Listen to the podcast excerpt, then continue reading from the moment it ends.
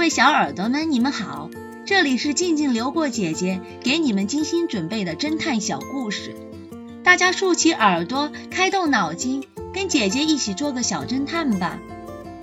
小侦探系列九十五，被杀的博士。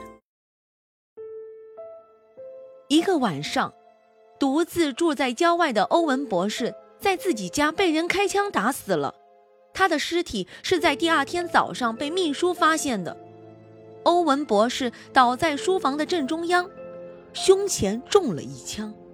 书房带着灯罩的电灯从天花板垂下，八十瓦的白炽灯还亮着，而欧文博士恰恰倒在灯下。赶到案发现场的 X 神探环视着整个房间，他想着。窗户关着，窗帘也拉着，在窗帘和玻璃上有一个弹孔，那死亡时间应该推定为昨天晚上九点左右。警察局长对 X 神探说道：“凶手是从院子对面的树林里开枪的，距离约四十米，一枪命中。”X 神探疑惑地说道：“黑色窗帘的布料非常厚重。”即使屋内开着灯，室内的人影也映不到外面去，只能看到屋内是否有灯光。而且，博士是在电灯下方被击中的，他的影子不会映到窗上去的。那么，凶手究竟是如何瞄准射击的呢？这时，X 神探看见了门旁的电灯开关，便试着按了两三下，书房的电灯一亮一灭的，没什么异常。警察局长对 X 神探说道：“有两名重大嫌疑犯，他们是博士的两个侄子，汤姆和迈克。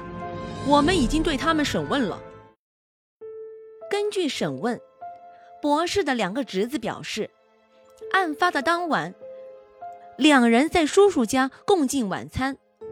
八点三十分的时候，两个人回家去了，而秘书已于七点半先走了。”在这期间，两个侄儿分别都进去过书房一次。先是 Tom，在闲聊中，博士的烟抽完了，他进书房去取。临走之前，麦克从书房里借了书后再回去的。期间，欧文博士一次也没进过书房，而且，两人走的时候，博士一直把他们送到门口，然后关上门。不料进入书房后就被射杀了。第二天早上案发时，他家门还紧闭着，呈密室状态。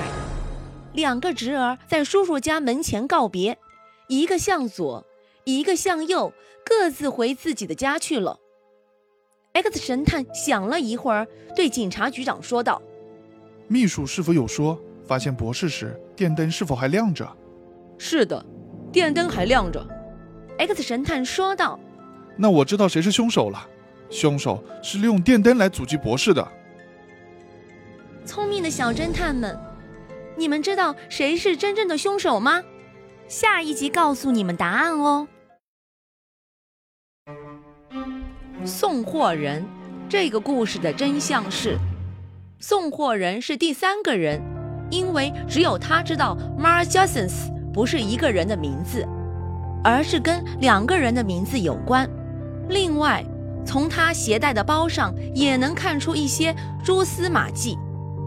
塑料袋是半透明的，带公文包旅行又太显眼，只有帆布背包最合适。